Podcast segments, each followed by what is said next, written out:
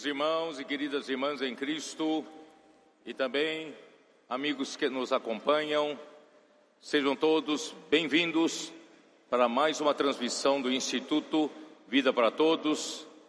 E nós estamos em meio a uma conferência, conferência internacional, que está sendo realizada no auditório da Estância Árvore da Vida, Sumaré, São Paulo. Nós estamos dentro do contexto do livro de Colossenses, cujo tema geral é Cristo, o centro conector da obra de Deus. Chegamos à mensagem de número 11, cujo título é Apóstolo, o despenseiro do mistério de Deus. A leitura da Bíblia, Colossenses 1, versículos de 24 até 29. Nós chegamos no, até o capítulo 1, versículo 23, mas a mensagem passada não conseguimos terminar até 23, mas eu vou deixar para depois, no alimento diário, vocês desfrutarem.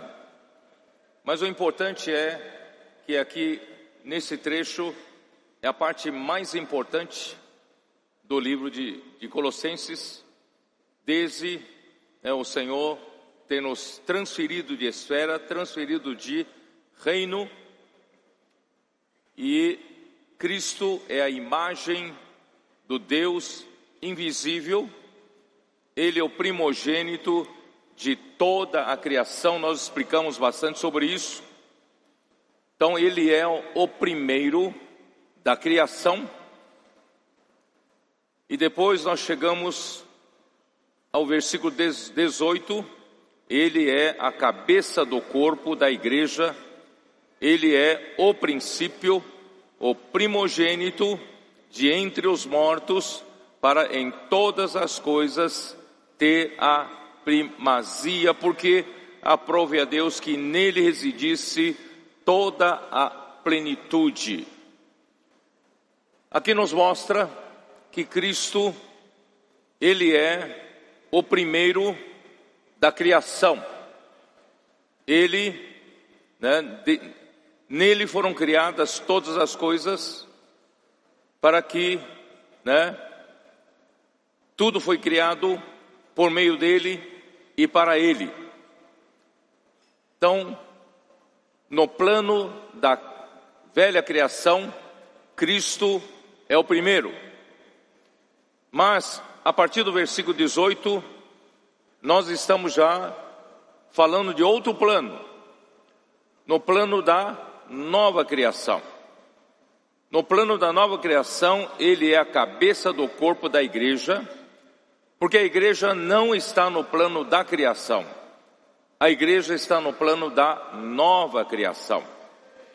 Ele é o princípio que significa o princípio, ele é a origem de todas as coisas, ele é o primogênito de entre os mortos, para em todas as coisas ter a primazia, isto é, Cristo é o primeiro a ressuscitar dentre os mortos, e pela sua ressurreição, que nós fomos transferidos de plano de plano terreno, de plano material, plano da criação, para o plano da nova criação da igreja, do corpo de Cristo, o plano da eternidade, o plano onde Deus está no espírito e também um plano celestial.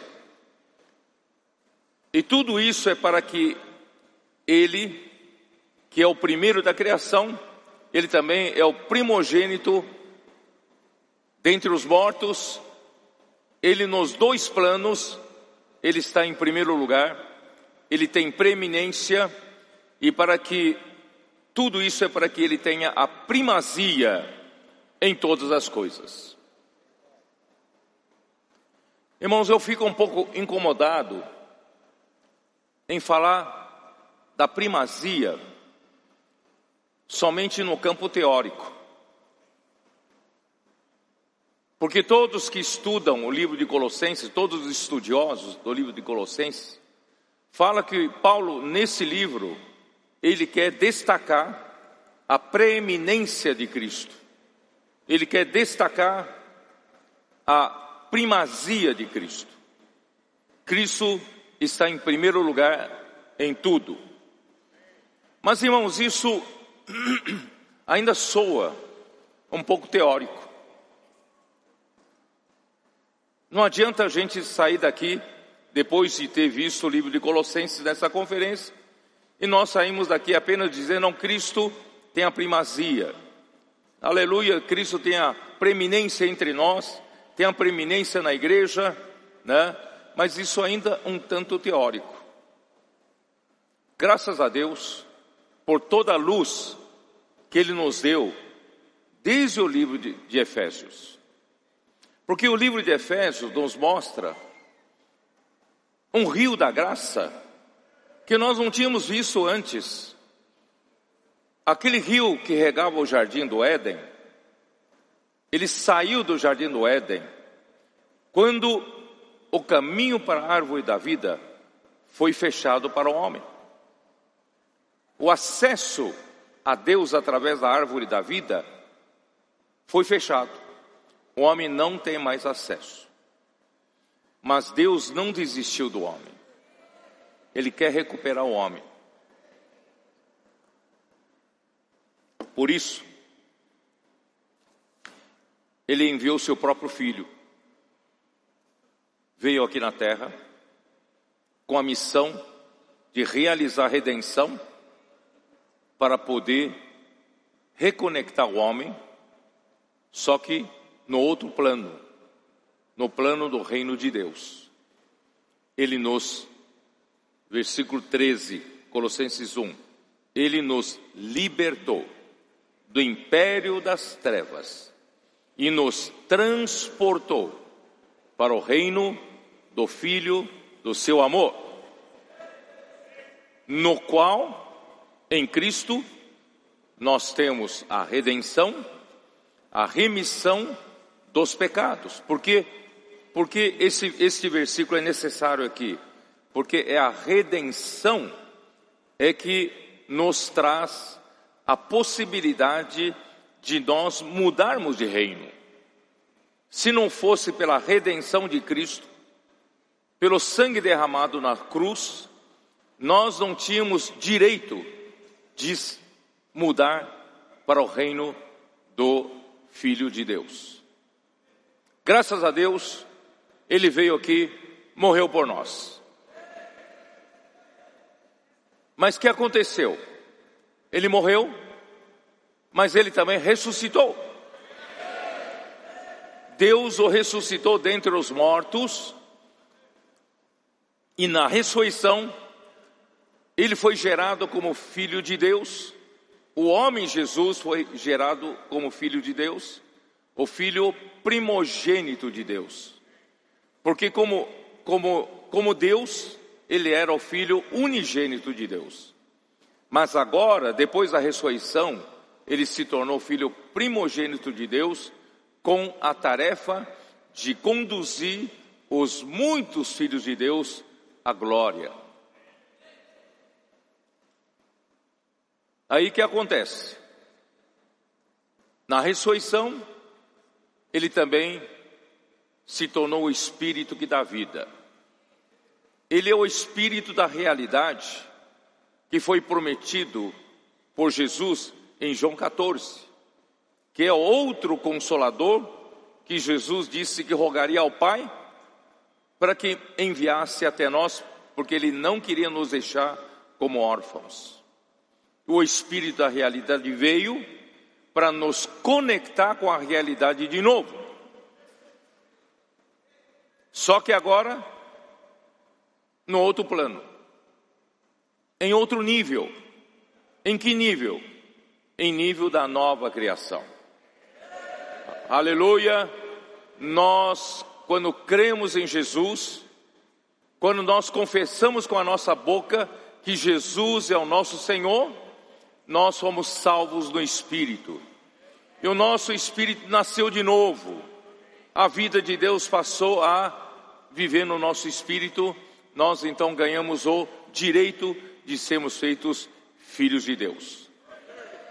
E assim, nós estamos conectados com Deus no plano da nova criação por meio do conector.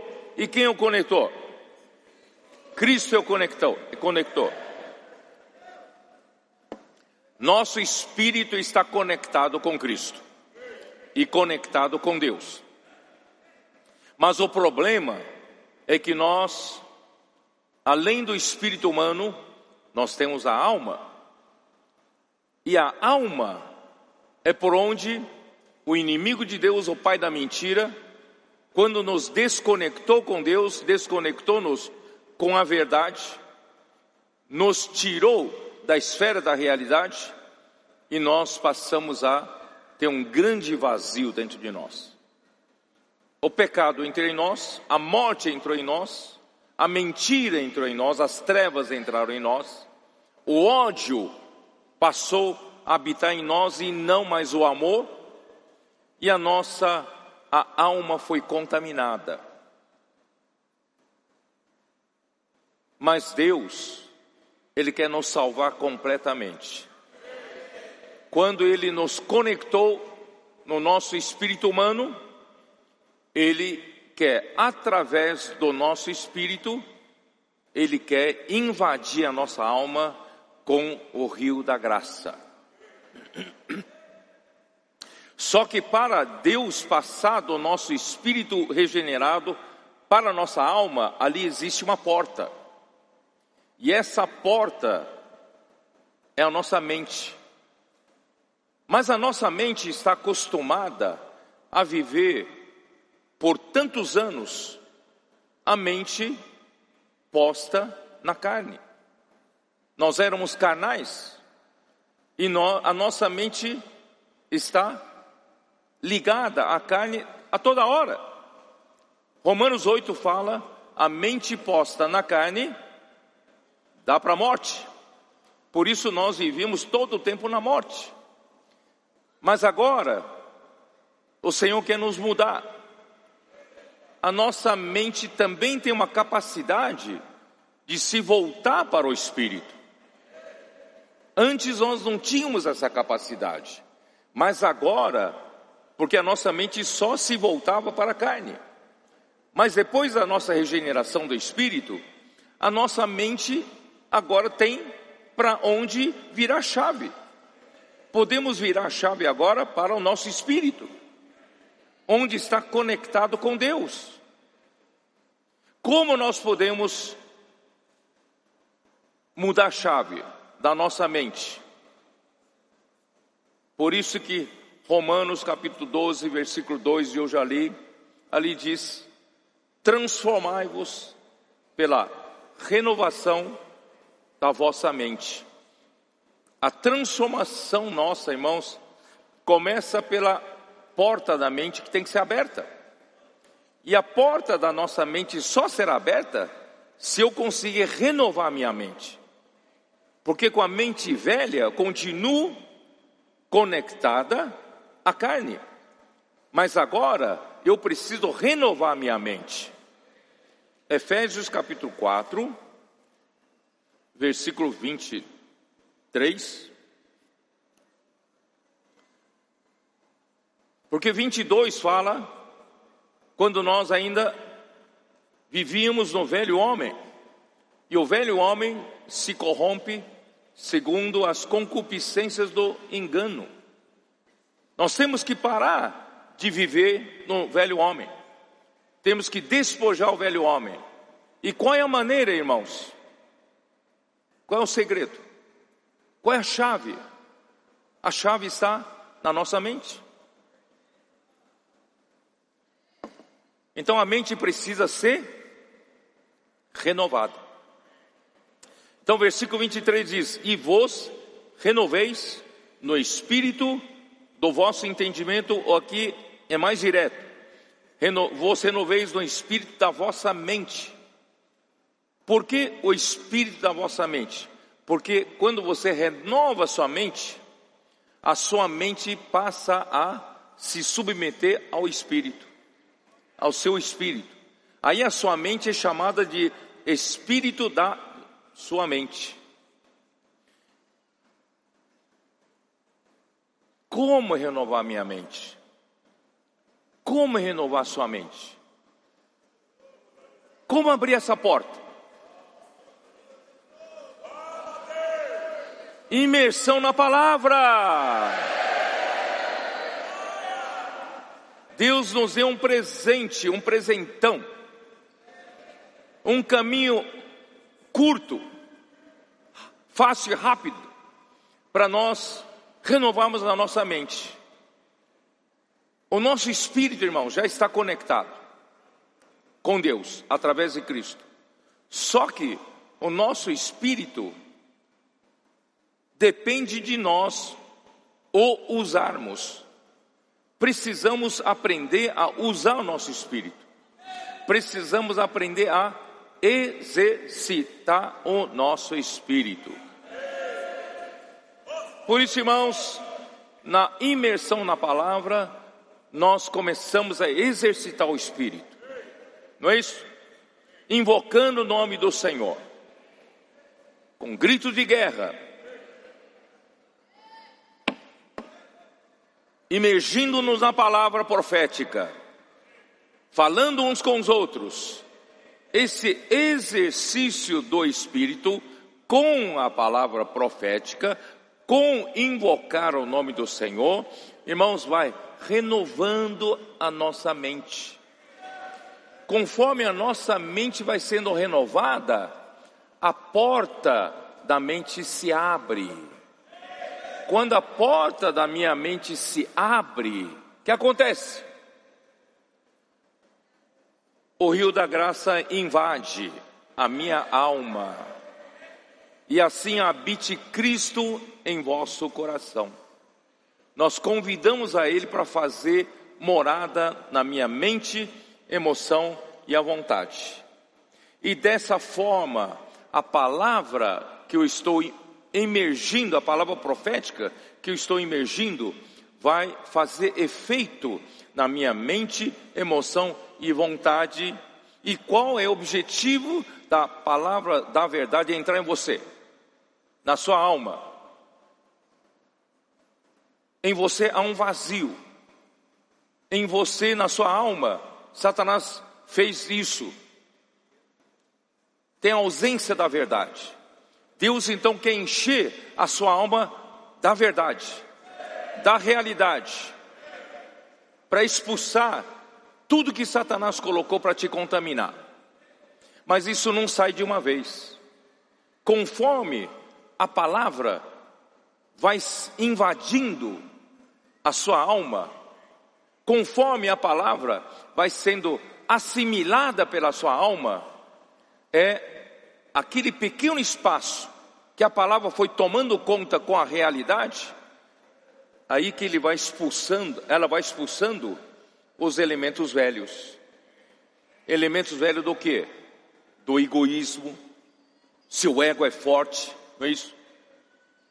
Do velho homem, da velha criação, você ainda é individualista, só pensa em você, né?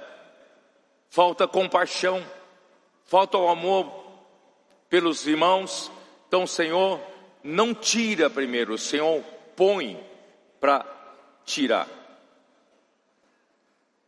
E quando a realidade é encher todo o seu ser, por isso que o livro de Efésios é maravilhoso. O livro de Efésios fala de o desejo de Deus, irmãos, é nos preencher. Nos preencher cada vazio. Conforme ele vai, ele vai nos preenchendo, preenchendo, preenchendo, ele vai eliminando também os velhos elementos do velho homem. Ele vai nos vai eliminando, removendo, irmãos, todo resíduo da contaminação, todas as toxinas que as células precisam eliminar, precisam eliminar, o Senhor está eliminando isso de nós. E abrindo espaço cada vez mais, irmãos, para os elementos de Deus, da vida de Deus, elementos de Cristo, sejam alojados na nossa alma. Aí eu, pergunto para você, por que eu estou dizendo tudo isso? Eu quero falar para você, irmãos, que Cristo ter a primazia não é só com o nosso grito, não. Aleluia, Cristo tem a primazia entre nós, Cristo tem a primazia na igreja, irmão, não é só pelo grito. Cristo vai ter a primazia nos lugares onde ele preencher. Aqueles lugares que ele não preenche, ele não tem a primazia é em você. Os irmãos estão me entendendo? Assim como, né? Numa cidade, tem alguns lugares onde o crime ainda domina, alguns bairros, o crime domina.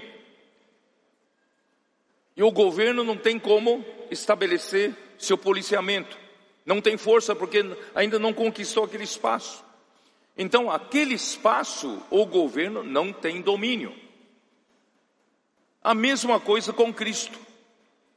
Se você ainda tiver muito espaço, que ainda a realidade de Deus não entrou em você, Cristo ainda não domina aqueles espaços, então Cristo não tem a primazia nesses espaços. Por isso, queridos irmãos, é tão importante esse processo que está acontecendo conosco. Imersão na palavra, renovando a nossa mente, abrindo então a porta da nossa mente. Deus, Senhor, então começa, Deus então começa a trabalhar Cristo em nós. Cristo agora é tudo em nós, irmãos, porque Cristo é a imagem do Deus invisível. Eu expliquei para vocês. Você não tem acesso a Deus. Deus habita num lugar inacessível. Ninguém jamais viu a Deus. Ninguém é capaz de vê-lo. Assim como o sol, ninguém consegue chegar perto do sol. Mas você precisa do sol, não precisa? Você precisa da, da luz solar para ter luz. Você precisa do calor, você precisa da energia do sol para viver aqui. Mas quem é que traz o sol até você sem você morrer? Você recebe os benefícios do sol. Irmãos, é o raio solar. E quem é esse raio solar? É Cristo. Então, a realidade de Deus que Ele quer encher você, preencher com você, irmãos, é próprio Cristo. E, o, e Cristo é o resplendor da sua glória em Hebreus 11, Hebreus 1, 3. Não é? Deus é a glória. Cristo então traz a glória até você. Então o que Deus quer encher, preencher você, o seu vazio, ele quer preencher você com a verdade, com a realidade. E essa verdade e realidade, irmãos, Cristo é a plenitude. Por isso que no versículo 19, nós terminamos esse versículo na mensagem passada, porque aprove a Deus que nele residisse toda a plenitude. Você precisa de Deus? Cristo é toda a plenitude. Você precisa do resplendor, você precisa da glória? Cristo é a plenitude da glória. Você precisa do, você precisa do, do Deus invisível? Cristo é a imagem. Você precisa do próprio ser de Deus, da substância de Deus. Cristo traz o que? A própria substância e vai gravar em você essa substância. A substância estampada em você. A substância de Deus, o próprio ser de Deus é gravada em você. Então Deus quer encher cada pedaço seu, todo vazio que você ainda tem, Ele quer preencher com Cristo. Esse processo demora. Tem que insistir na imersão, irmãos. Tem que insistir na palavra profética. Tem que insistir, receber a palavra com humildade, né? obedecer, praticar a palavra, pregar evangelho, cuidar das pessoas, edificar a igreja e lutar pelo reino de Deus. Irmãos, pouco a pouco, Cristo está enchendo o seu ser, cada vazio do seu ser, que era ocupado pelo velho homem, pela velha criação, todos aqueles elementos com que você foi contaminado, graças a Deus, através dessa prática que nós estamos tendo, irmãos, estão sendo enchidos com o próprio Cristo.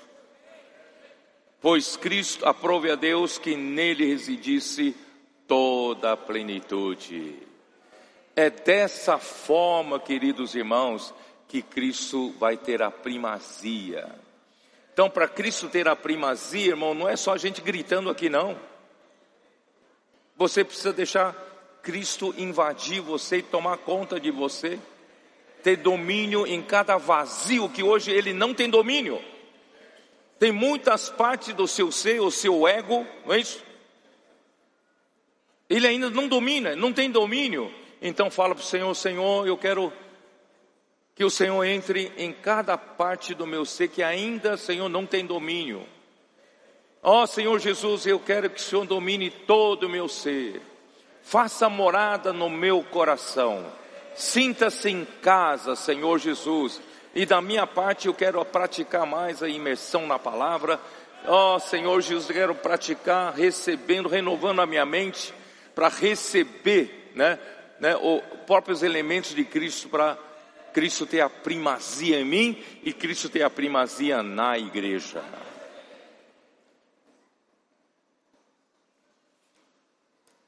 Por que comecei aqui assim? Porque agora eu vou entrar em quem vai dispensar essa graça. Vou entrar no versículo 24. A, reunião de hoje vai começar a entrar no reunião, versículo 24. Agora me regozijo nos meus sofrimentos por vós e preencho o que resta das aflições de Cristo na minha carne, a favor do seu corpo, que é a igreja, da qual me tornei ministro de acordo com a dispensação da parte de Deus que me foi confiada a vosso favor para dar pleno cumprimento à palavra de Deus. Eu vou explicar que essa palavra da pleno cumprimento de Deus é plerô. E o plerô, irmãos, é, é encher até o topo, até o máximo, né? Então, dar pleno cumprimento à palavra de Deus é, é completar a palavra de Deus. Então, para nós podemos permitir que Deus trabalhe esse processo que pela palavra profética e pela imersão na palavra, exercício do Espírito, nós tenhamos essa oportunidade, irmãos, de abrir o nosso coração, abrir a, nossa, a porta da nossa mente para receber o que vem da parte de Deus, essa, esse rio da graça. Alguém precisa dispensar. Nós precisamos de um dispensador. Entendeu? A partir desse versículo, mostra que Paulo, como apóstolo, ele era esse dispens, ele é esse dispensador. Aí nós lembramos de capítulo 3 de Efésios, não, não lembramos? Capítulo 3 de Efésios, que nós já lemos isso. Versículo 1 diz assim: Por esta causa, eu, Paulo,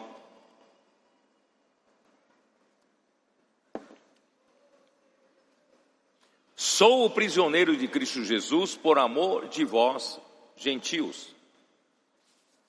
Se é que tendes ouvido a respeito da dispensação da graça de Deus, a mim confiada para vós outros. Essa palavra dispensação da graça de Deus, a dispensação aqui é oikonomia. É a mesma coisa onde nós demos aqui, né? Uh, no capítulo 20, capítulo 1 de Colossenses, versículo 25, ali diz, de, uh, uh, me tornei ministro de acordo com a dispensação da parte de Deus. A palavra dispensação é oikonomia. E essa palavra oikonomia, irmãos, é administração de uma casa ou gestão, gerenciamento da casa de Deus. Então, Paulo estava administrando a graça de Deus, o suprimento da graça de Deus para a igreja de Deus. Né? Paulo então era quem cuida da dispensa de Deus. Na sua casa tem uma dispensa? Você, quando faz a compra, você leva todas as coisas para a dispensa. E conforme a necessidade da casa, você vai tirando e vai usando para casa, não é assim? Então, quem é que cuida da dispensa na igreja? É um apóstolo. Um apóstolo recebeu essa missão, apóstolo Paulo recebeu essa missão de despenseiro. Despenseiro é aquele que cuida da despensa. E o dispensador, que eu tenho falado, é aquele que distribui. Tá? São duas palavras. Uma é despenseiro, que cuida da dispensa. O dispensador, aquele que distribui o que está na despensa. Tá?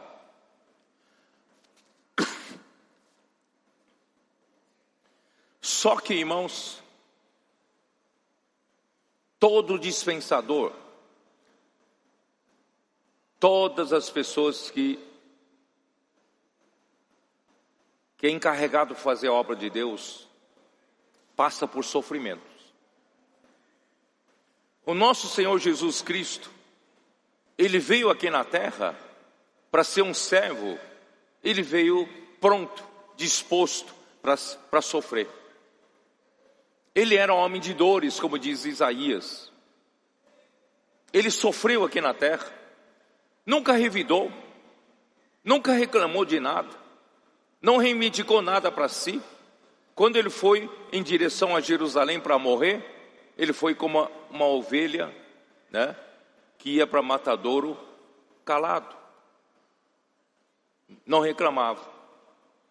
Ele sabia o que era sofrer. Então existem dois tipos de sofrimentos. Um sofrimento é o sofrimento de Cristo para realizar a redenção por nós e depois na sua ressurreição ele gerar a igreja. Esse primeiro tipo de sofrimento, irmãos, eu e você não temos parte. Só Cristo pode fazer isso e só Cristo pode sofrer por nós. Mas nós podemos participar do segundo tipo de sofrimento. E o segundo tipo de sofrimento, irmãos, não é para gerar a igreja, porque a igreja já foi gerada pelo sofrimento de Cristo, pela ressurreição de Cristo.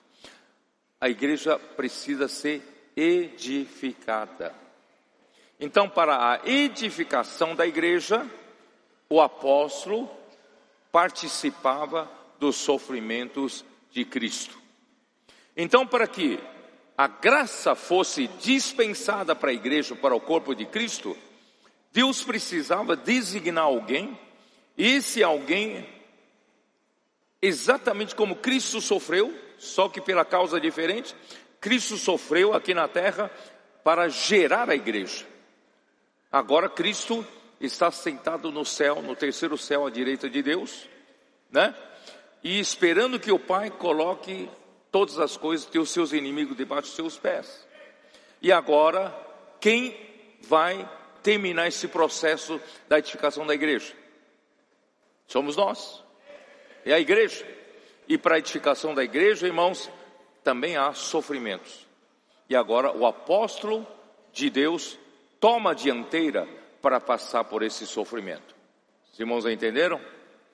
Ó Senhor Jesus. Então vou falar um pouco do sofrimento de Cristo. Pode? Versículo 24. Os sofrimentos de Paulo pela igreja. Um apóstolo deve estar pronto para sofrer pela igreja.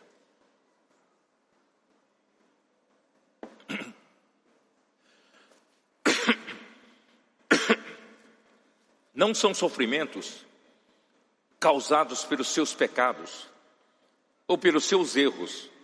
Não, esse, esse é outro tipo de sofrimento. Ou também não é sofrimento pela sua ambição na busca pela sua própria fama e também pela sua própria glória ou algum tipo de interesse próprio. Não, um apóstolo verdadeiro não sofre por isso, mas são sofrimentos de quem realmente cuida dos interesses da igreja. Então, irmãos, quem realmente quer o bem para a igreja tem que estar disposto a sofrer.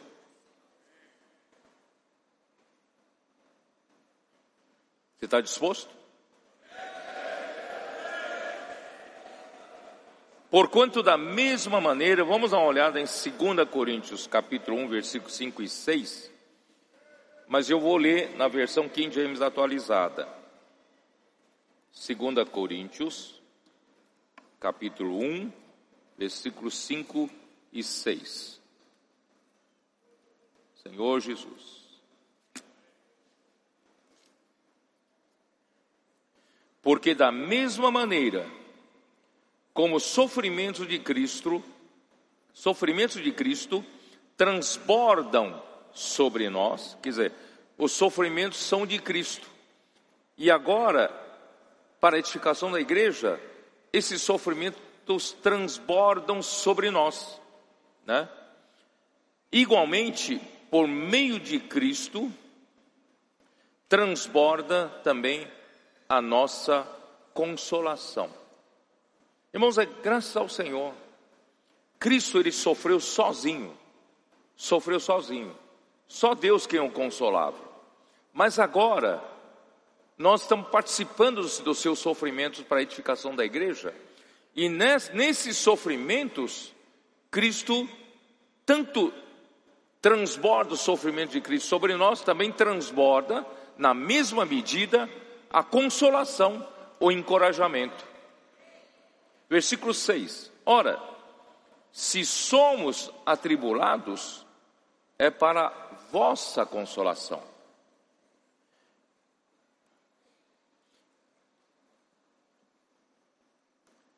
Se somos atribulados, é para vossa consolação e salvação.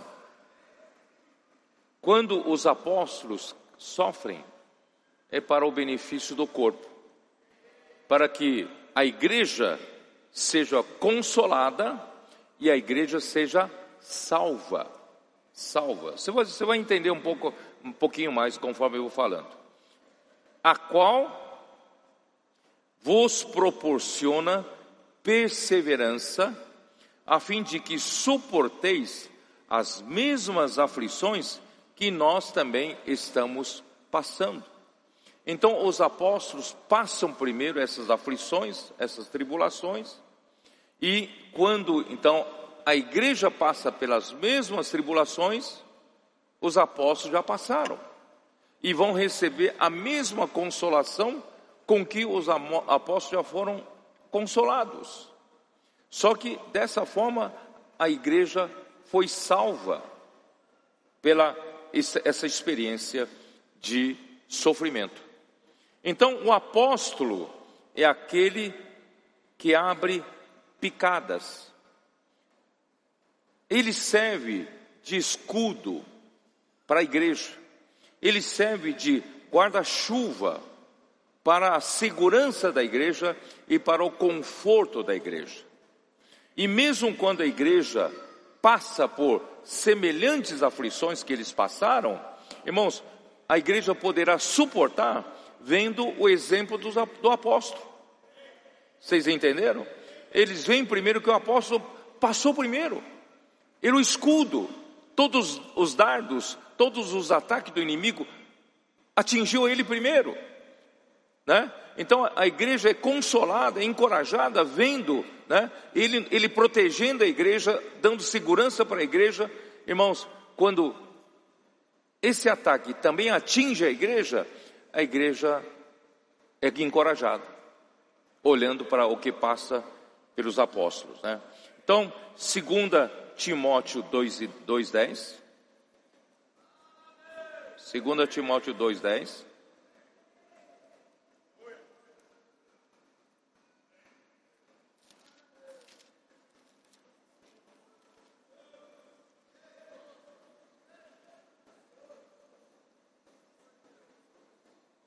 Versículo 9 diz assim: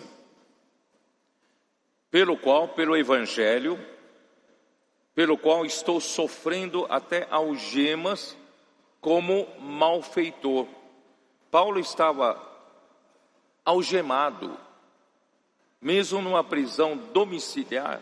Aliás, na segunda Timóteo, ele já estava na prisão pelo, pelo, pela perseguição do imperador Nero.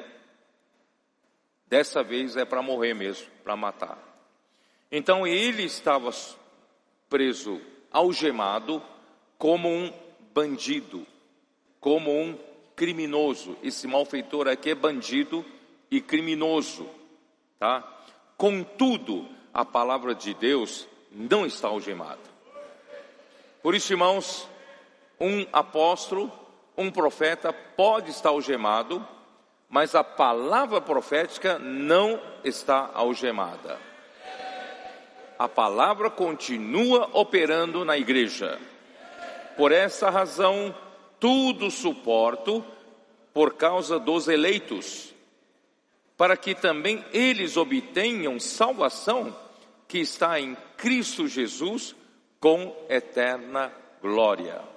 Então o apóstolo Paulo ele suportava tudo por causa dos eleitos, por causa da igreja. Para que também esses eleitos também obtenham a salvação em Cristo Jesus. E essa salvação, irmãos, é com eterna glória. Ó Senhor Jesus. Então, o sofrimento do apóstolo, irmãos, é para que os eleitos alcancem a salvação e a eterna glória. Vocês não vibram, né, quando falam em glória, né? Porque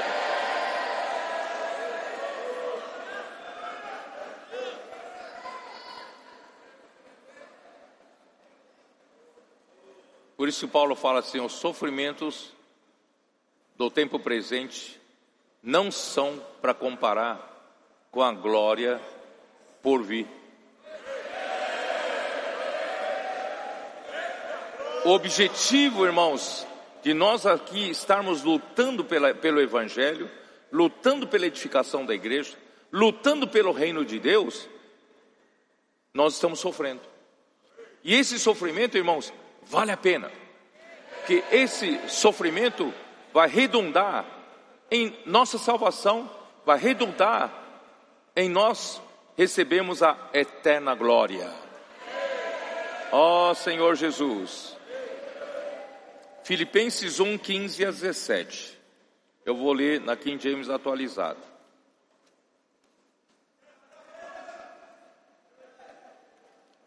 Filipenses 1,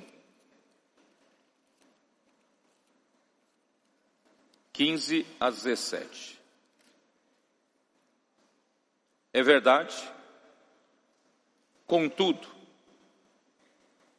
no tempo de Paulo, Paulo falava a palavra profética. Essa é a palavra que produz a economia de Deus na fé. Mas havia muitos outros que tinham inveja dele.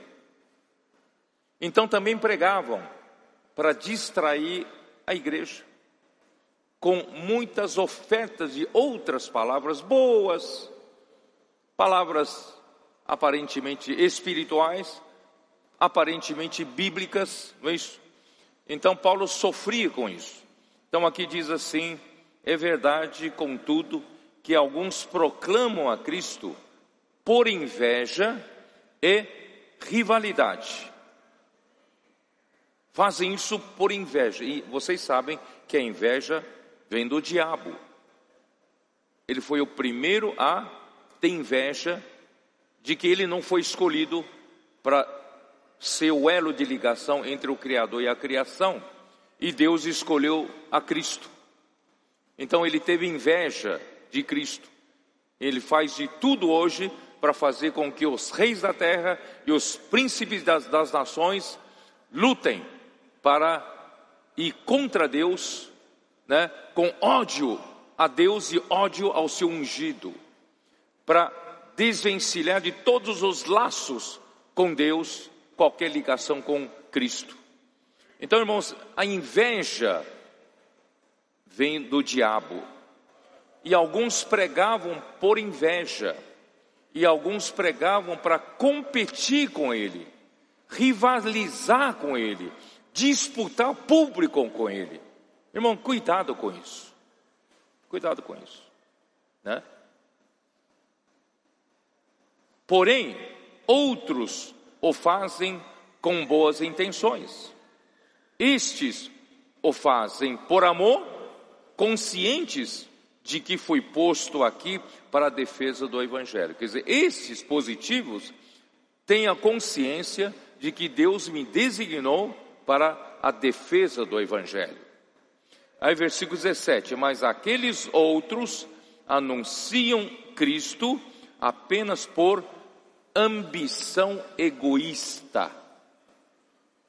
São ambiciosos, são egoístas, querem o que? que eles, querem que eles ganhem a glória, ganhem a fama, ganhem a popularidade, tenham, ganham algum ganho próprio. Irmãos, nós não pregamos com isso. Nós estamos aqui em defesa do Evangelho como Paulo. Né? Sem sinceridade, imaginando que podem aumentar o sofrimento ocasionado por estas minhas algemas. Quer dizer, eu já estou de algemas. E esses então vêm e querem aumentar o meu sofrimento nas minhas algemas. Aí no versículo 18 fala: Todavia, que importa? O importante é que, de qualquer forma, seja por motivos escusos ou nobres, Cristo está sendo proclamado e por isso me alegro. Em verdade, sempre me alegrarei. Você vê sempre a atitude positiva do apóstolo Paulo, né? E segunda, Coríntios 4, 2.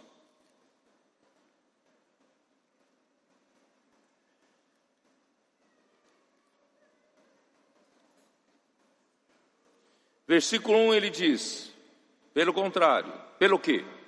Tendo este ministério. É o ministério que o Senhor deu para ele. Tendo esse ministério, segundo a misericórdia que nos foi feita, não desfalecemos. Pode haver pressão, pode vir perseguição, pode vir essas pessoas querendo competir com Paulo, não é isso? Com ambição egoísta, pregando por inveja, pregando por rivalidade. Irmãos, mas eu tenho o ministério que Deus me encarregou. Tendo esse, esse ministério, não desfalecemos. Quem tem respaldo, o respaldo de Deus, irmãos, não desanima, porque Deus está por trás dele. Deus o sustenta, Deus o que? Deus é o seu suporte. Pelo contrário, rejeitamos as coisas que por vergonhosas se ocultam. Irmãos, algumas algumas, alguns desses competidores, concorrentes dele, irmãos, eles, né, têm motivos escusos, motivos vergonhosos, né, e, e eles têm que ocultar esses motivos, né, vergonhosos, dando aparência de espiritualidade. Então, mas nós, Paulo fala, mas eu não ando com astúcia. Eu não ando com astúcia. Quem anda com astúcia é o próprio diabo. Ele é um enganador, ele anda, ele é astuto. E nem adulterando a palavra de Deus. Irmãos, nós não adulteramos a palavra de Deus para agradar homens. O que precisamos falar, irmãos? Fala. Por quê? Falamos. Por quê? Porque um verdadeiro profeta de Deus não adultera a palavra de Deus para agradar homem nenhum e nem para conseguir alguma popularidade ou alguma, algum benefício próprio. Não. Né? Então, não adulterando a palavra de Deus, antes nos recomendamos a consciência de todo homem na presença de Deus pela manifestação da verdade. Isto é, quem tem recebido a palavra de Paulo tem testemunhado que a sua palavra não vem adulterada, antes a sua palavra, né, ele pode testemunhar na presença de Deus que a sua palavra traz a manifestação da verdade. A palavra de Paulo estava introduzindo a realidade de Deus nos seus ouvintes, no, na igreja. Isto é, Cristo está tomando cada vez mais todo espaço vazio do nosso ser. Bom, isso é verdadeiramente fazer Cristo ter a primazia na igreja. A verdadeira palavra de um dispensador da graça faz esse trabalho. E a palavra adulterada não faz esse trabalho. Segunda Coríntios 11, versículo a partir do versículo 7. Cometi eu, porventura, algum pecado, pelo fato de viver humildemente? para que fosseis vós exaltados, visto que gratuitamente vos anunciei o Evangelho de Deus. Então, com essa competição desses concorrentes desleais, eles querem fazer entender, né? Paulo preferiu viver humildemente, não exigindo, né, dos coríntios o seu suprimento para viver. Ele resolveu não sobrecarregar financeiramente nenhuma igreja. Ele passou a viver humildemente. Ele prega o evangelho, irmãos, de graça, gratuitamente. Nunca exigiu cachê, nunca exigiu hotel cinco estrelas, nunca exigiu refeições de alta gastronomia, não, viveu de uma forma humilde. Parece que aquelas pessoas que exigem esse status de ser hospedado em um hotel cinco estrelas, um cachê alto, parece que os homens valorizam mais. Será que eu vivi entre vocês eu escolhi viver com humildade, não, não sobrecarregando vocês? Será que isso fez com que você pensasse e, e e, como é que fala, me, me, me rebaixasse, né? Despojei outras igrejas, porque outras igrejas realmente supriram a ele para o que necessitava, recebendo salário para vos poder servir. Eu não tomei nada dos coríntios. E estando entre vós, ao passar privações, não me fiz pesado a ninguém. Nunca pedi para ninguém. Uh, Pois os irmãos, quando vieram da Macedônia, as igrejas da Macedônia supriram o que me faltava. E em tudo me guardei e me guardarei de você pesado. Eu não quero ser pesado para vocês. A verdade é que a verdade de Cristo está em mim. Irmãos, a verdade de Cristo está em mim.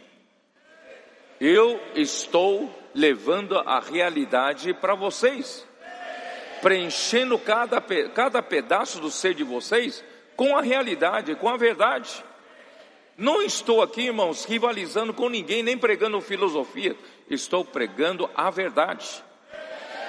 É, por isso, não me será tirada esta glória nas regiões da Caia. E por que razão? É porque não vos amo, Deus o sabe. Mas o que faço e farei é para cortar ocasião àqueles que a buscam com o intuito de serem considerados iguais a nós naquilo em que se gloriam. Esses outros se gloriam. Porque os tais são falsos apóstolos, né? aqui até pode ser traduzido para superapóstolos, né? É, é, no sentido pejorativo. Esses tais são superapóstolos, obreiros fraudulentos, transformando-se em apóstolos de Cristo. Não é de se admirar, porque o próprio Satanás se transforma em anjo de luz. Não é muito, pois, que os seus próprios ministros se transformem em ministros de justiça, e o fim deles será conforme as suas obras. Irmãos, o livro de segunda carta de Paulo aos Coríntios é praticamente o livro inteirinho para mostrar, irmãos, como Satanás quis distrair a igreja em Corinto com outras, a concorrência de outras palavras. E Paulo aqui tem que vindicar e reivindicar de que esse ministério foi dado pelo Senhor. Esta é a palavra que edifica a igreja, tá? Por isso, irmãos, agora voltando para Colossenses, né? Colossenses, vamos lá. Senhor Jesus.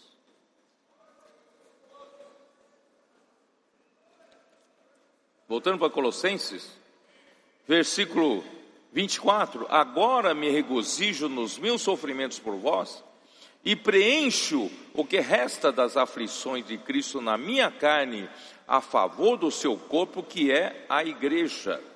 Então, apóstolo Paulo, ele poderia preencher o que falta dos sofrimentos de Cristo. Porque Cristo veio aqui na terra, passou por muitos sofrimentos para gerar a igreja, para realizar a redenção, mas agora, a favor da igreja, para sua edificação, o apóstolo participa dos sofrimentos de Cristo para a edificação do corpo de Cristo. Então, os sofrimentos para a redenção e para gerar a igreja somente Cristo teve parte e nós não temos como ter parte nisso. Isso está em Isaías 53, versículo de 3 a 8, relata os sofrimentos de Cristo. E só ele podia passar por isso. Eu não vou ler por causa do tempo. E João, capítulo 12, versículo 24, né, fala, vamos ver, vai. João 24. Era necessário Senhor Jesus sofrer e morrer. João 12, 24. Em verdade, em verdade, vos digo: se o grande grão de trigo caindo na terra não morrer, fica ele só. Esse não morrer é em todos os sentidos, desde o sofrimento até a morte de cruz. Então, se o grão de trigo caiu na terra, se ele se recusar a sofrer, se recusar a morrer, o grão vai ficar um grão só. Mas se o grão de trigo morrer, vai produzir muito fruto. Então, essa geração da igreja, geração de muito fruto, foi graças ao sofrimento de Cristo e à morte de Cristo. E desse sofrimento ninguém tem parte, ninguém pode participar. Tá claro? Mas nós podemos participar dos sofrimentos de Cristo para edificar a igreja, principalmente os líderes das igrejas. Quem está à frente da igreja? Irmão, nós precisamos aprender né, a participar do sofrimento de Cristo para a edificação da igreja. Aí o Filipenses capítulo 3, versículo 10. Abra sua Bíblia, por favor. Filipenses 3 versículo, versículo 10. Para o conhecer e o poder da sua ressurreição e a comunhão dos seus sofrimentos, conformando-me com ele na sua morte, para de algum modo alcançar a ressurreição dentre os mortos. Então, em Filipenses, Paulo diz que ele corria, buscava, né? Para o quê? Para conhecer mais a Cristo e conhecer mais o poder da sua ressurreição. E quando é que você vai conhecer mais o poder da ressurreição, provando esse poder da ressurreição? Só mesmo, irmãos, tendo comunhão também dos seus sofrimentos. Os sofrimentos, a, a comunhão dos sofrimentos de Cristo, irmãos, conduz você para ter a comunhão do poder da sua ressurreição. Se não morrer, irmãos, não há ressurreição. Muitas vezes o Senhor nos leva ao fim do nosso curso, ao fim das nossas forças. Quando não temos mais forças, irmãos, ali que o Senhor nos dá ressurreição. Quando nós experimentamos a morte, nós experimentamos o final do nosso, nosso limite, o Senhor vem e nos dá o poder da ressurreição. Isso funciona no PAC. No PAC, o que nós experimentamos é de que o Senhor nos leva ao nosso limite, até a morte. Ah, eu não vou. Eu não vou abordar ninguém na praça de alimentação. Eu, eu tenho horror de alguém na hora de eu comer me perturbar. Eu não vou fazer isso com os outros. Né? Viu, viu o, os líderes do PAC? Tá? Me leva em qualquer lugar, mas men menos para praça de alimentação é justo para lá que você vai.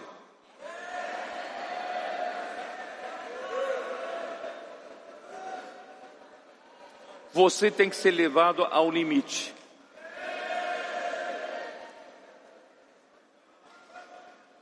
Eu não gosto de ir para o shopping. Não visitar lojas, fazer comportagem. Shopping não. Está cheio de segurança ali. É para lá que você vai. E o Senhor vai preparar alguns seguranças, viu? Para tirar você de lá.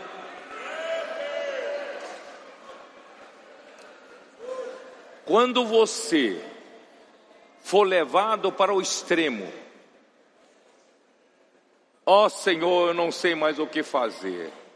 Você entra em pânico. Aí você fala para o líder da equipe: Ó, oh, não, não consigo fazer. Não, não dá para fazer. Aí o que que faz? O líder te acalma. Vamos fazer imersão na palavra. Aí começa a exercitar o espírito, fazer imersão na palavra. Acredite se quiser. O Senhor vai fazer você ter uma experiência sobrenatural. O Senhor consegue te dar o poder da ressurreição que você nunca experimentou antes. Você só experimenta quando for levado à morte. Quando você for levado ao extremo, você for levado à morte, no limite do seu natural, você fala: dessa vez não dá mais. Aí, com imersão, você ressuscita. Aí parece, irmãos, que você está em outro lugar. Você aborda as pessoas na praça de alimentação, você não tem mais aquele medo. Só sente um amor pelas pessoas. Você parece que você não está no shopping. Parece que você não está preocupado se tem segurança ou não tem segurança. Você só quer salvar as pessoas. Você quer orar pelas pessoas. Você ama as pessoas. E você está em outra, outra dimensão. Você está em outra esfera a esfera da ressurreição. Quem quer provar isso? Vai para o PAC.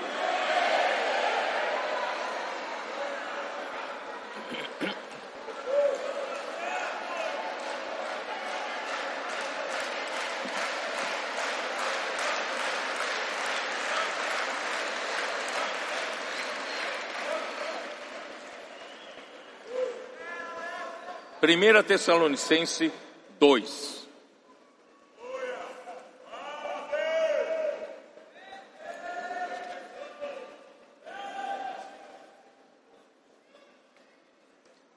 Primeiro Tessalonicenses 2,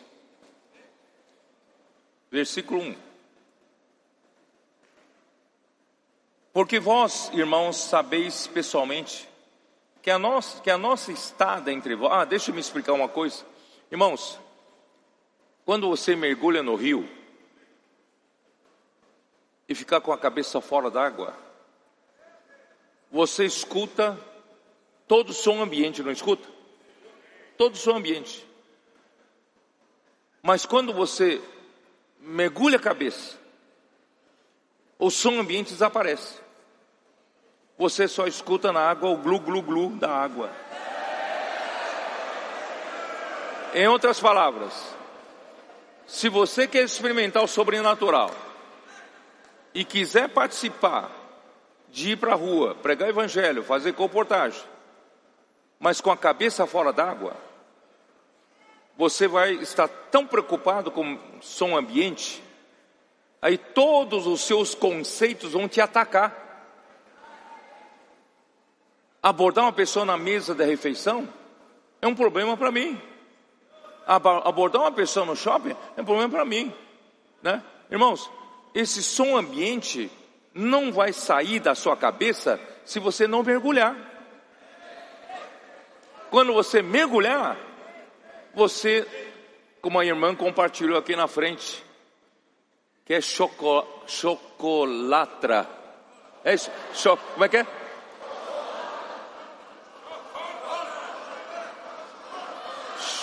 Choco. Viciada em chocolate. Pronto.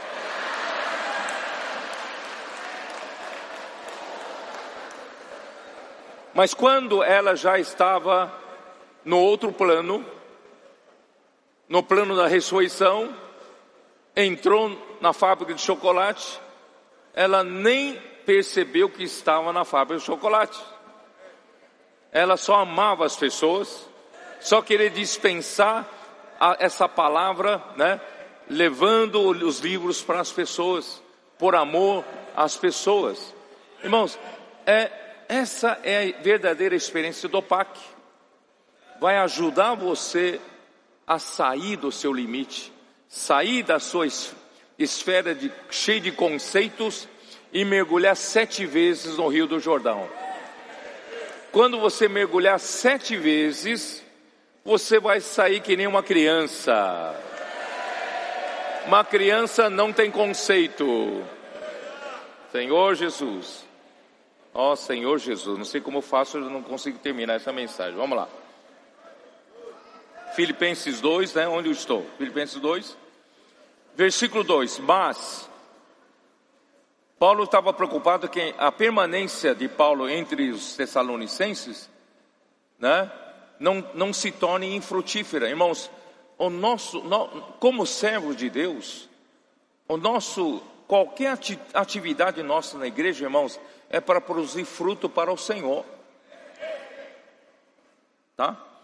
Mas apesar de maltratados e ultrajados em Filipos, como é do vosso conhecimento, irmãos, um, um servo de Deus, um apóstolo, uma, um líder da igreja, tem que estar disposto, ou um, um comportor na rua, né?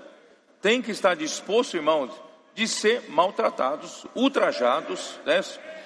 Mas, irmãos, nunca revidamos. Sempre, irmãos, nós recebemos maus tratos, irmãos, como Cristo recebe. Nunca devemos perder a nossa calma. Sempre com muita educação. Tratar com muito respeito até a quem nos maltrata. Porque nós não queremos, com a nossa atitude errada, provocar inimizade. Não nós continuamos, mesmo alguém né, venha nos pressionar, nós temos sempre tratar com uma boa atitude. Todavia, irmãos, nós não podemos deixar de anunciar o nome de Jesus. Assim como Pedro e João disse para os líderes dos judeus que falaram para ele não mais anunciar em nome de Jesus, eles falaram: cabe nós, a, a nós ouvir a Deus e não ouvir a homens. Mas fazer isso não desafiando nenhuma autoridade. Fazer isso sempre, irmãos, deixando né, um bom, uma boa impressão onde quer que nós passamos. Tá? Cheio de humildade e de amor pelas pessoas, de respeito e honra né, a quem deve. Vamos lá, onde eu estou? Tivemos ousadia, ousada confiança em nosso Deus para vos anunciar o Evangelho de Deus em meio a muita luta. Irmãos, anunciar o Evangelho de Deus sempre em meio a muita luta. Pois a nossa exortação não procede de engano, nem de impureza, nem se baseia em dolo. Apóstolo Paulo nunca falou nada, exortou nada, irmãos, com intuitos enganosos. Nunca usou de impureza de coração e nunca usou dolo de coração, má fé. Pelo contrário, visto que somos aprovados de Deus, por Deus, a ponto de nos confiar Ele o Evangelho.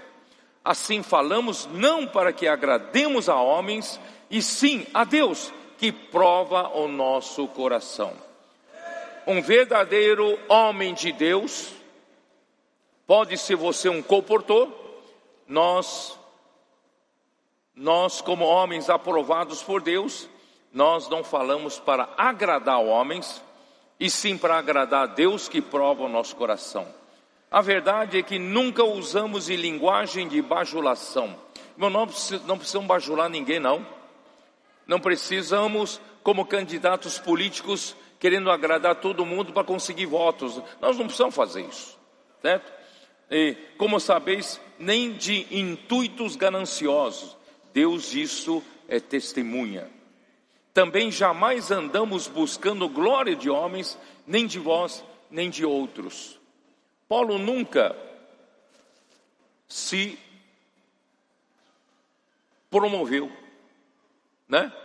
Ele não precisa autopromover. O próprio Deus o promove, certo? Porque ele andava, né? Ele anda uh, de acordo com Deus. Também jamais andamos buscando glória dos homens, de homens, nem de vós, nem de outros, embora pudéssemos, como enviados de Cristo, exigir de vós a, a nossa manutenção. Já que eu sirvo vocês, eu posso exigir a minha manutenção, você tem que me suprir, né? Todavia, nos tornamos carinhosos entre vós, qual ama, qual mãe que acaricia os próprios filhos. Quer dizer, Paulo tratava os Tessalonicenses como filhos, como uma mãe que cuida dos filhos, que amamenta os filhos. Assim, querendo-vos muito, estávamos prontos a oferecer-vos não somente o Evangelho de Deus, mas igualmente a própria vida. Não só oferecer, não só oferecer uma boa pregação, Paulo estava oferecendo a própria vida. Por isso que vos tornastes muito amados de nós porque vos recordais, irmãos, que a, do nosso labor e fadiga e de como noite e dia, labutando para não vivemos à custa de nenhum de vós, vos proclamamos o Evangelho de Deus. Vós e Deus sois testemunhas do modo porque piedosa, justa e irrepreensivelmente procedemos em relação a vós outros que credes e ainda, sabeis ainda de que maneira, como pai a seus filhos, a cada um de vós. Como pai, Paulo exortava, consolava, admoestava, para que a igreja vivesse por modo digno de Deus, que o chama para o seu reino e glória. Irmãos, essa é a atitude de um apóstolo dispensador da graça.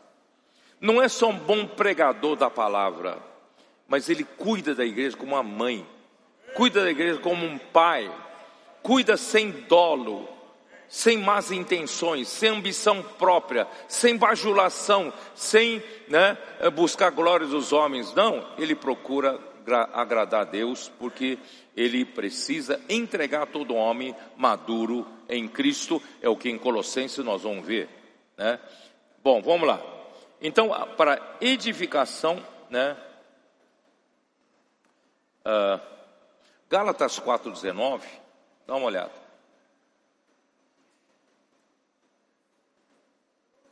Gálatas 4,19.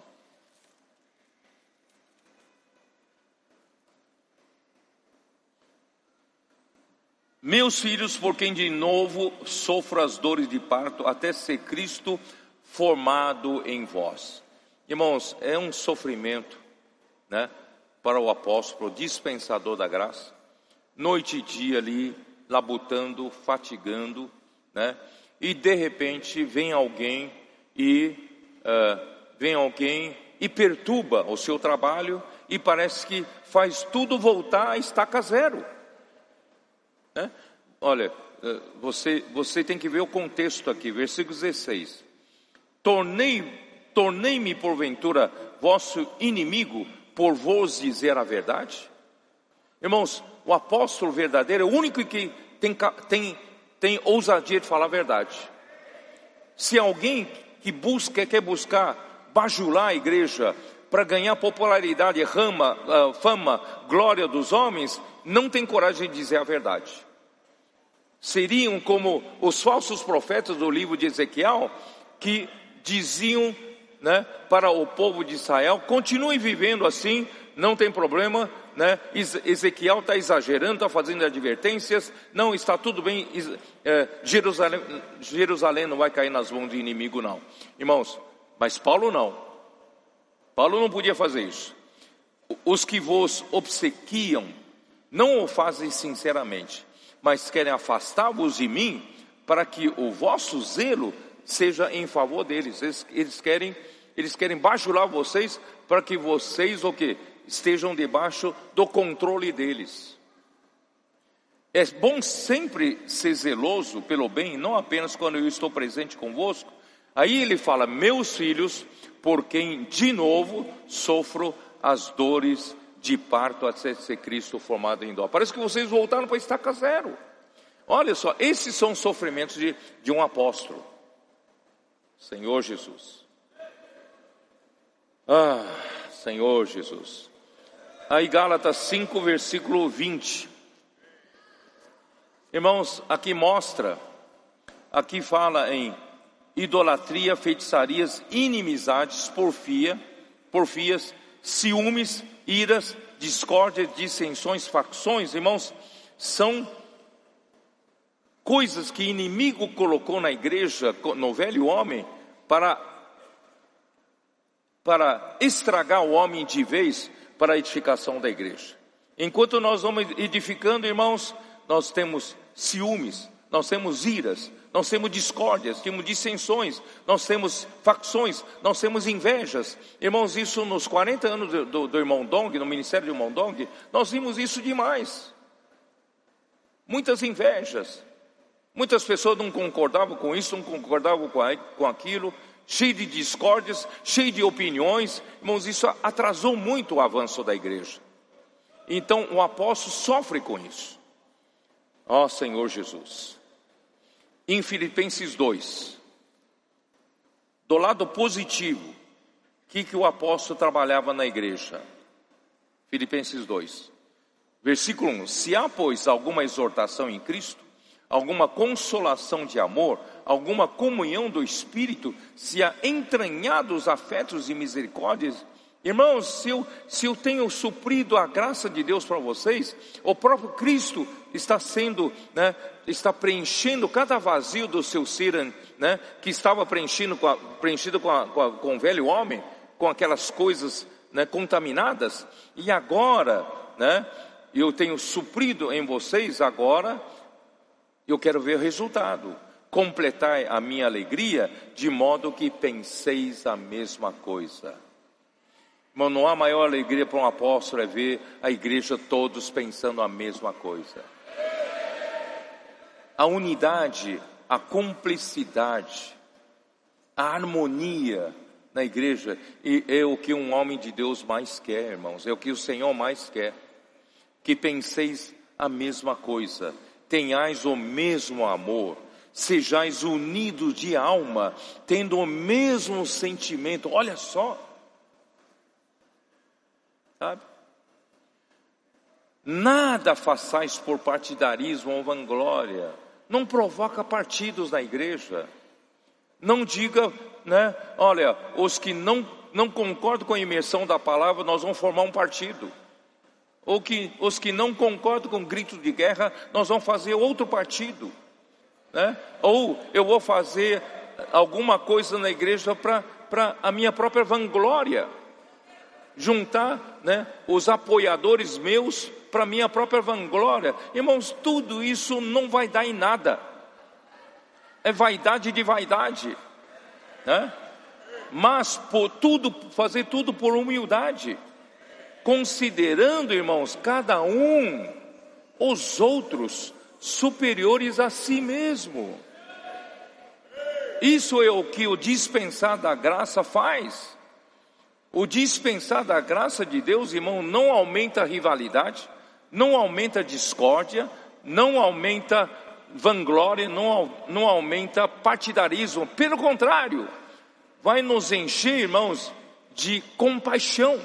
Vai nos encher, irmão, de todos pensarem a mesma coisa, unanimidade, sendo um de alma, né? Vai nos encher, sermos de um só sentimento e cada um considerando o outro superior a si mesmo.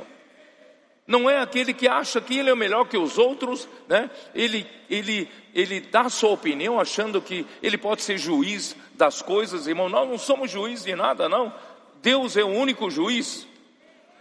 Não tenha cada um em vista o que é propriamente seu, senão também cada qual o que é dos outros.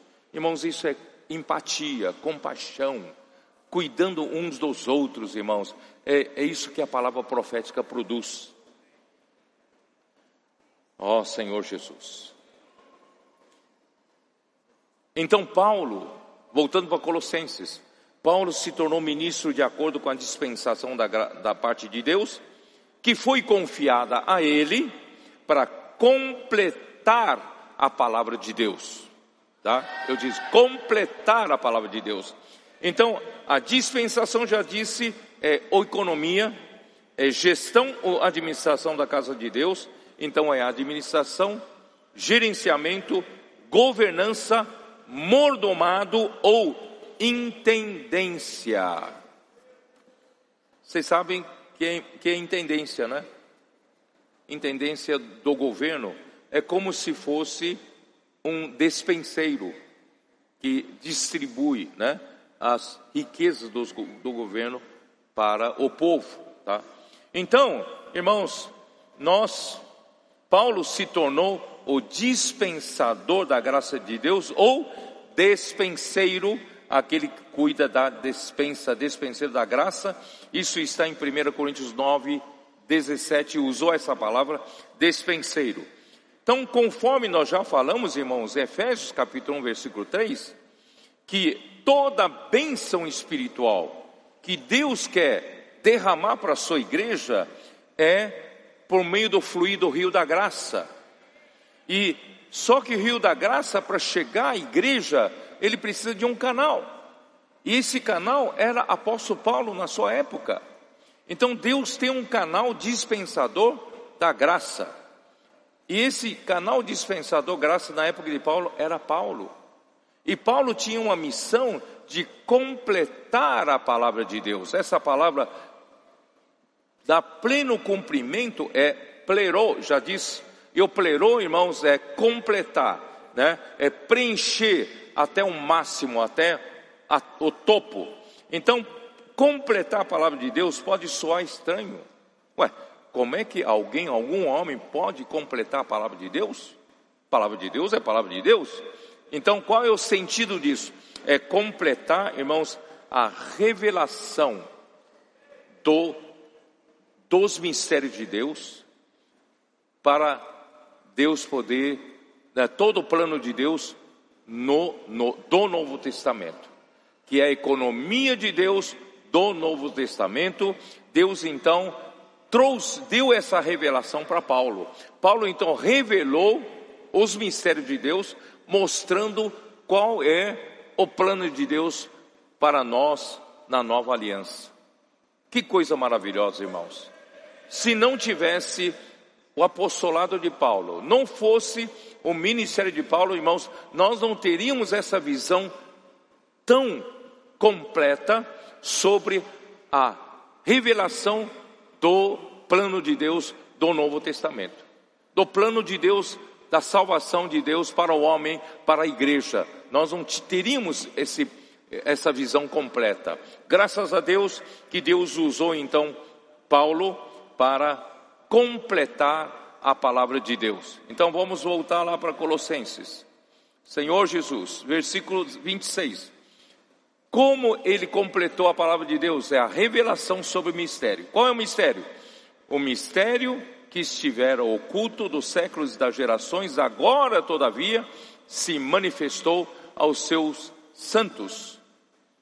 Se Paulo não tivesse trazido à tona pela revelação, esse mistério ia continuar oculto dos séculos e das gerações, aos quais Deus quis dar a conhecer Deixa eu lubrificar um pouco minha garganta. Senhor Jesus, aos quais Deus quis dar a conhecer qual seja a riqueza da glória desse mistério entre os gentios, isto é, Cristo em vós, a esperança da glória.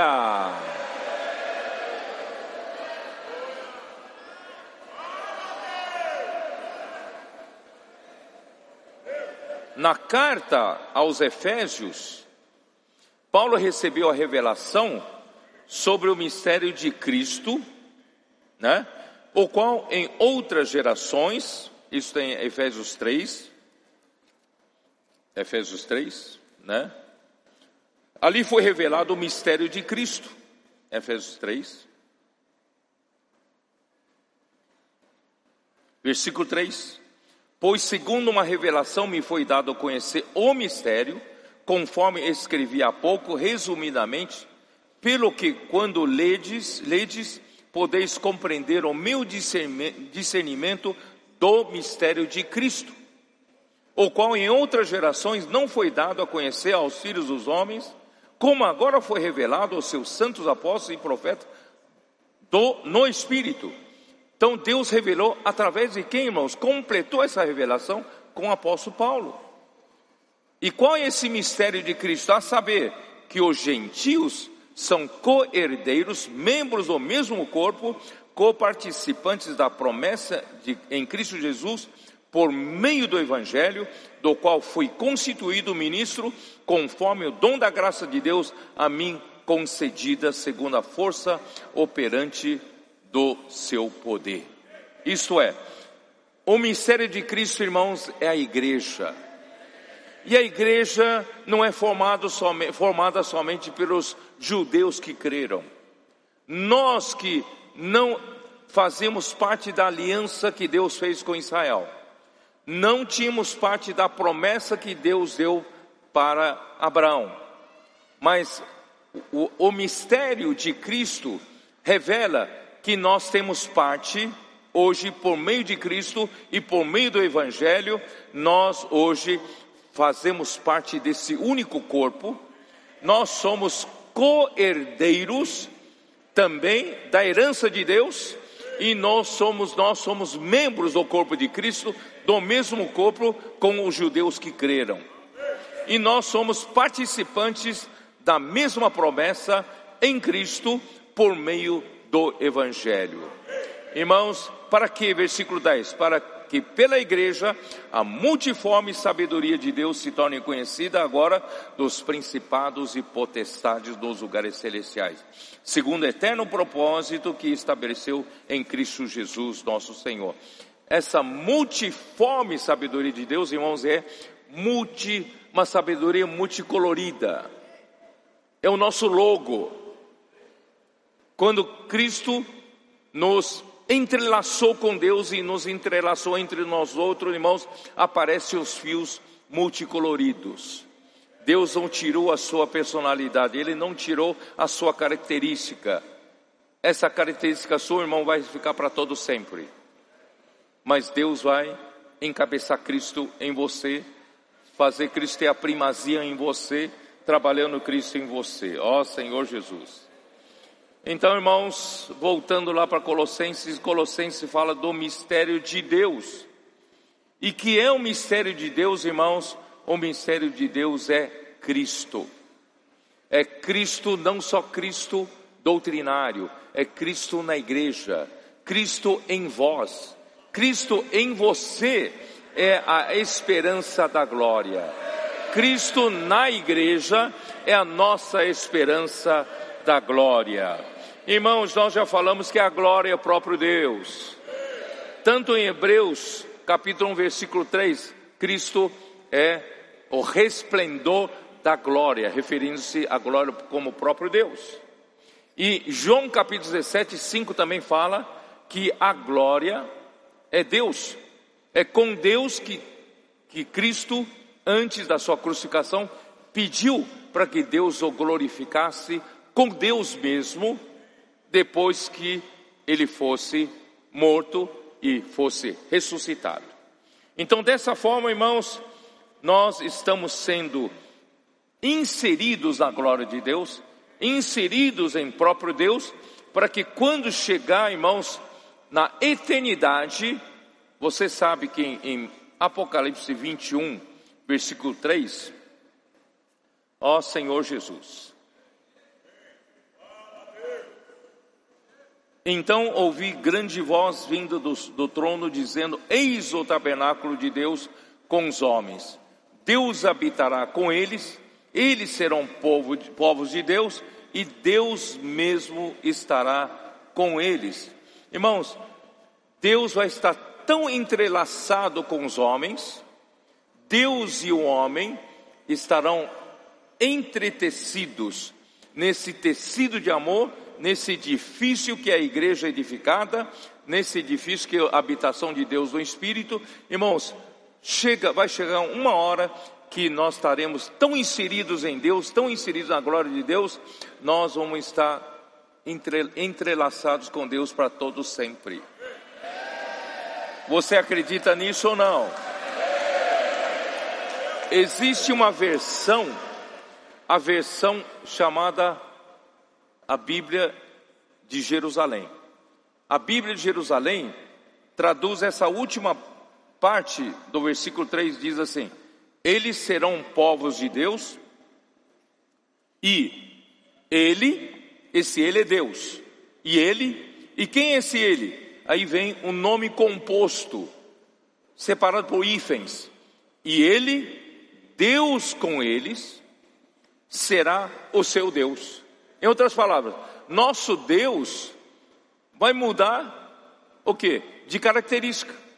Ele não será só Deus, mas é Deus com eles. É Deus com os homens. Deus estará tão entrelaçados com os homens e Deus será chamado de Deus com os homens. Deus com eles. Então nós estaremos totalmente inseridos para dentro da glória de Deus. Então agora, irmão, vou procurar terminar rápido agora, né? Então Colossenses fala: é por causa disso, para essa esperança da glória, Cristo está em nós, é para, é essa esperança da glória e sermos totalmente entrelaçados entre nós e com Deus, o qual nós anunciamos advertindo a todo homem, ensinando a todo homem em toda sabedoria, a fim de que apresentemos todo homem perfeito em Cristo. É para isso é que eu também me afadigo, esforçando-me o mais possível, segundo a sua eficácia, que opera eficientemente em mim. Irmãos, todo o nosso trabalho daqui para frente, irmãos, é para apresentar todo homem perfeito, maduro em Cristo. O que, que é apresentar todo homem perfeito, maduro em Cristo? É Cristo, através da imersão da palavra, renovação da nossa mente, nós permitimos o quê? Que através da palavra profética, Cristo vem preenchendo todo o vazio nosso, da mente, emoção e vontade. Quando Ele preencher-nos totalmente o nosso vazio da alma, irmãos, nós estaremos maduros e perfeitos em Cristo. Quando nós estivermos maduros e perfeitos em Cristo, irmãos, acontecerá então na segunda vinda de Cristo a redenção do nosso corpo. Isto é, a plena filiação. Nós então seremos glorificados, teremos um corpo de glória. Nós nos livraremos desse corpo corruptível, revestiremos de um corpo da glória. E nesse momento, irmão, Cristo virá.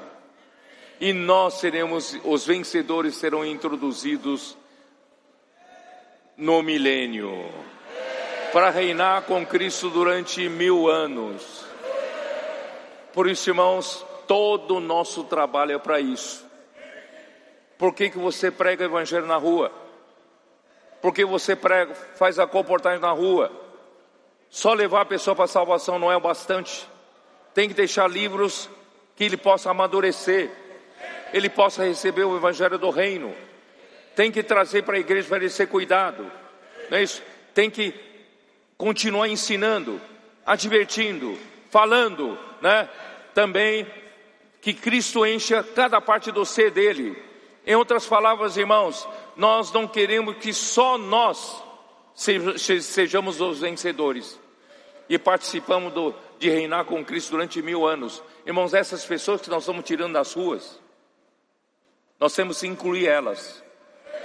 Elas precisam ser cuidadas, precisam ser cuidadas na igreja e participar da mesma obra na rua conosco, pregando o Evangelho, fazendo comportagem e trazer outras pessoas para serem cuidadas na igreja. E o nosso intuito, irmãos, é agregar o máximo possível de pessoas para serem maduros, todos serem maduros e perfeitos em Cristo, para que muitos sejam vencedores.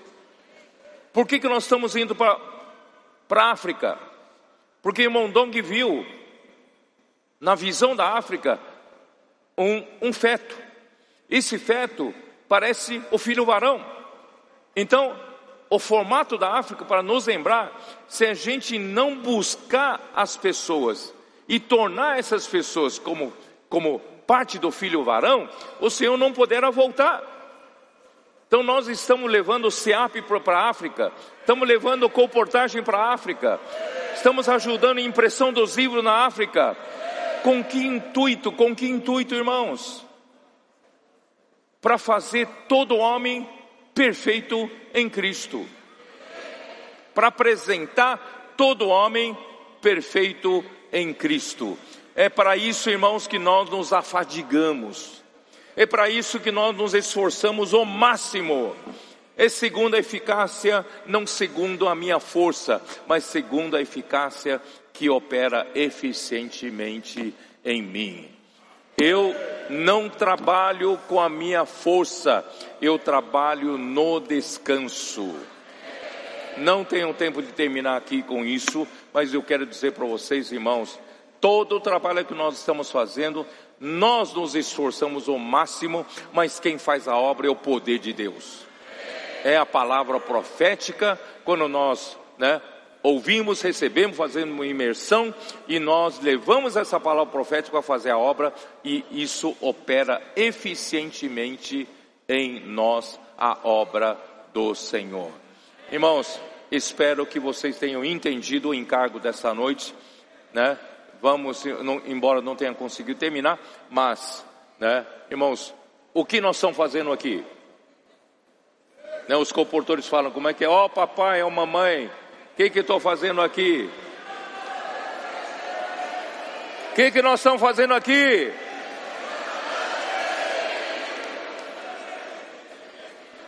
nos esforçamos, irmãos, para apresentar todo homem perfeito em Cristo. Tiramos as pessoas das ruas, das garras do inimigo, irmão, mas o nosso intuito é mais do que isso. Queremos apresentar todo homem perfeito em Cristo. Jesus é o Senhor.